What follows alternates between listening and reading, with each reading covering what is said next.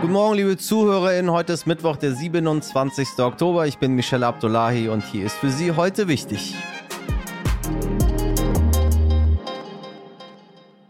Zunächst aber für Sie das Wichtigste in aller Kürze. Gewählt wird heute in einer Sondersitzung Hendrik Wüst zum neuen Ministerpräsidenten in Nordrhein-Westfalen. Eingeführt hat Österreich ein Klimaticket für 1095 Euro, mit dem unsere Nachbarn ein Jahr lang alle Busse und Bahnen nutzen können. In Deutschland kostet die vergleichbare Bahncard 100 äh, übrigens mehr als 4000 Euro.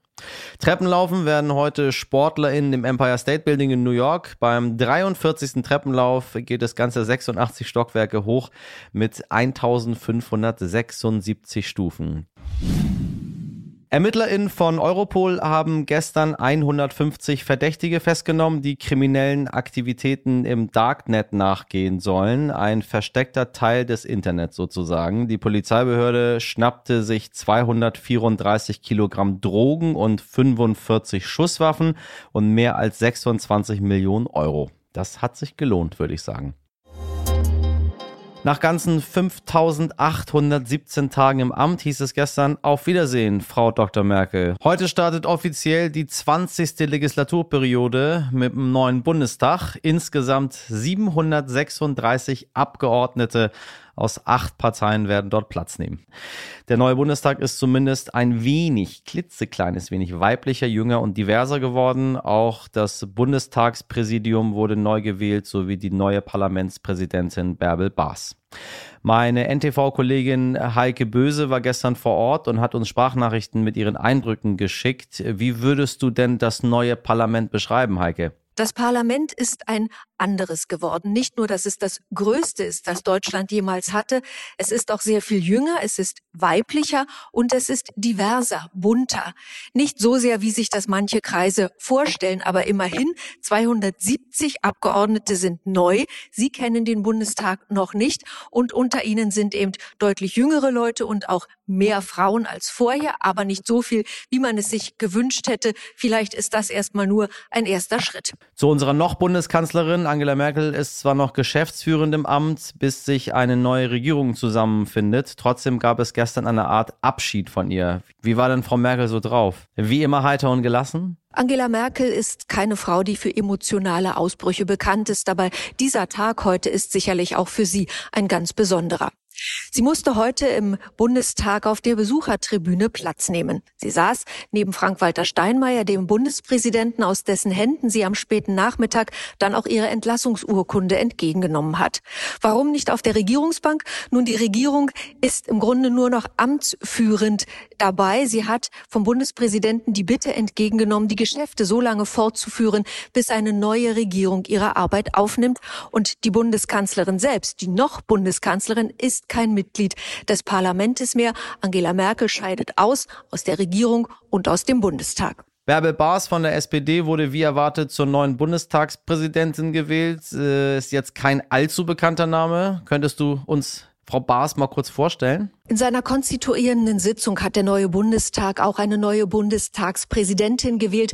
Bärbel Baas, die Kandidatin der SPD, hat eine große Mehrheit von den anderen Parteien bekommen. Bärbel Baas ist eine Abgeordnete aus Duisburg. Man kannte sie bisher nicht, allenfalls jene, die sich mit Gesundheitspolitik auskennen, aber Menschen, die sie kennen, vor allem andere Sozialdemokraten, sind sich sicher, sie wird dieses Amt gut ausfüllen. Sie ist übrigens erst die dritte Frau im Amt der Bundestagspräsidentin. Vor ihr waren es Annemarie Renger und Rita Süßmuth. Sie selbst sagt dazu, drei Frauen in 49 Jahren, das ist kein Ruhmesblatt. Sie ist aber fest entschlossen, die weibliche Stimme in der Politik hörbarer zu machen und die Frauen in der Politik sichtbarer. Alle Fraktionen, also insgesamt sechs, dürfen für das Präsidium eine Person nominieren, die in der Regel auch von den anderen Parteien bestätigt wird. In der letzten Legislaturperiode hat die AfD aber keine einzige Kandidatur durchbekommen und deshalb sogar vor dem Bundesverfassungsgericht geklagt und verloren. Und gestern, ja, da hat es wieder nicht geklappt für den AfD-Mann Michael Kaufmann. Danke, liebe Heike, für die Eindrücke vor Ort. Mit Glücksspiel hat das gar nichts zu tun. Das sagt mein heutiger Gast, Professor Philipp Sandner von der Frankfurt School of Finance and Management zum Handel mit Bitcoins. Er kennt sich bestens aus auf dem Markt der Kryptowährung und gibt Ihnen gleich ein paar ganz praktische Tipps, wie Sie mit kleinem Geld handeln können. Und er erklärt uns auch noch, was ist überhaupt dieser Bitcoin und ist diese digitale Währung unendlich verfügbar. Herr Professor Sandner, ich grüße Sie ganz herzlich. So, hallo, guten Tag. So, ich als, äh, als, als sehr groß interessierter Mensch in Kryptowährung, dass die Blase morgen platzt, hört man, seit es den Bitcoin gibt. Ähm, können Sie mal orakeln, wann ist es nun und so weit? Oder platzt, oder platzt diese Blase nie? Also, dass die Blase äh, platzt, äh, kann ich mir ehrlich gesagt gar nicht vorstellen. Ich würde ehrlich gesagt noch gar nicht mal von einer Blase sprechen. Tatsächlich. Ja, und zwar einfach äh, deswegen, äh, weil sich das bei dem Bitcoin letztendlich handelt sich um eine Technologie, äh, die ist da, die funktioniert, die hat jetzt auch äh, gezeigt, was sie kann und die verbreitet sich eben so langsam über die Jahre. Ganz, ganz, ganz langsam, aber sie verbreitet sich. Und eine Blase würde ja bedeuten, äh, dass das irgendwann alles in sich zusammenfällt. Das würde auch bedeuten, dass die Technologie keinen Substanzwert hat. Ja, ja. Und das kann natürlich nicht sein, das stimmt nicht. Wie ist das überhaupt möglich, dass aus dem Nichts heraus ein Wert geschaffen wird, der jetzt plötzlich bei 60.000 liegt? Bitcoin ist dezentral. Das heißt, Bitcoin ist ein Protokoll, ein Computerprogramm, was auf Zehntausenden von Rechenknoten weltweit läuft. Und äh, dementsprechend hat es keine zentrale Instanz, keine ladungsfähige Anschrift, keine Firma, keine Stiftung, nichts, sondern es ist eben dezentral. Es ist wirklich pure Technologie. Und weil es eben dezentral ist, gelang es bis heute auch niemanden, den Bitcoin in irgendeiner Weise abzuschalten. Und deswegen würde ich auch Stand heute sagen, man kann Bitcoin nicht mehr abschalten. Im Umkehrschluss führt es dazu, dass der Bitcoin auf Jahre, vielleicht auch noch länger uns erhalten bleibt, auch auf Jahrzehnte, glaube ich ehrlich gesagt eher, und sich ganz, ganz, ganz langsam ebenso äh, zunehmend weiter verbreitet. Und Kernmerkmal von den Bitcoins sind letztendlich die 21 Millionen Bitcoins, die es maximal jemals geben wird. Es wird yeah. nicht mehr als 21 Millionen Bitcoins geben. Und wenn man verstanden hat, was diese Knappheit ausmacht, diese elektronische, diese digitale Knappheit, dann kommt man zu dem Wesen von Bitcoin und kommt dann schon auch zu dem Ergebnis, dass es so etwas werden könnte wie digitales Gold. Für wen ist es sinnvoll, überhaupt in diese Kryptowährung zu investieren? Also ich bin der Meinung, dass äh, das muss am Ende des Tages jeder selber wissen. Also äh, ich glaube, der Anleger, der sich mit Bitcoin beschäftigt, der kommt schon zum Ergebnis, dass der Bitcoin ein spannendes Investitionsgut ist, was sich auch positiv entwickeln kann. Deswegen äh, kann er im, in so einer Art Portfolio durchaus sagen, er hat Aktien, er hat vielleicht Immobilien, er hat eben auch Bitcoin und Gold. Wie werden wir jetzt Bitcoin-Millionär? Bitcoin ist jetzt nicht das Allheilmittel, um irgendwo reich zu werden.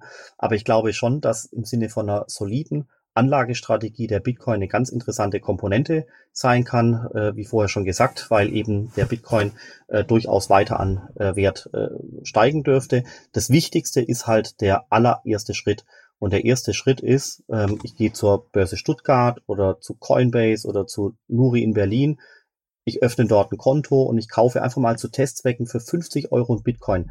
Gar nicht so sehr aus Anlagegründen, aber einfach um um zu versuchen, diese Technologie zu, zu begreifen ja. und zu verstehen. Herr Professor ich danke Ihnen ganz herzlich äh, für das Gespräch. bin ich faszin es fasziniert mich. Äh, ich habe das alles genauso gemacht, wie Sie das gesagt haben und äh, so versuche ich es zu verstehen und ich hoffe, dass unsere ZuhörerInnen jetzt einen Schritt näher gekommen sind zu etwas, wo man denkt, es sei ganz mysteriös, ist es aber letztendlich gar nicht. Das freut mich. Ganz herzlichen Dank.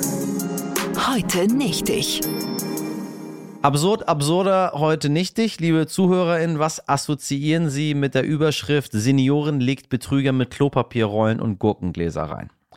Für mich klingt das nach einer Mischung aus, ähm, sage ich mal, Kevin allein zu Hause und Werbung für einen Supermarkt, aber das ist tatsächlich passiert und zwar im bayerischen Unterfranken. Zwei Trickbetrüger wollten die alte Dame mit einem Telefonanruf reinlegen und erzählten ihr, ihre Tochter hätte angeblich einen schweren Verkehrsunfall verursacht. Da wären viele vermutlich erst einmal erschrocken. Allerdings die beiden Betrüger hatten im Gegensatz zu meiner Redaktion schlecht recherchiert. Die Frau hatte nämlich gar keine Tochter.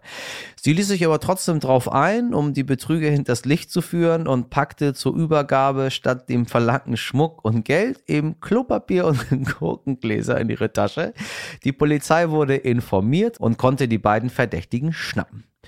Gurke gut, alles gut. Grüße nach Unterfranken. Kurz und knackig wie saure Gurken war diese Folge von heute wichtig. Noch viel schmackhafter ist unsere etwas längere Version mit dem ganzen Gespräch zu den Bitcoins, meine Damen und Herren. Noch viel mehr Meinung, noch viel knallharteren Fakten und den ganzen Tipps, wie Sie was auch immer werden. Folgen Sie uns, empfehlen Sie uns weiter und melden sich gerne jederzeit unter heute wichtig stern.de mit dem, was Ihnen wichtig ist. Fröhlichen Mittwoch, machen Sie was draus. Ihr Michel Abdullahi.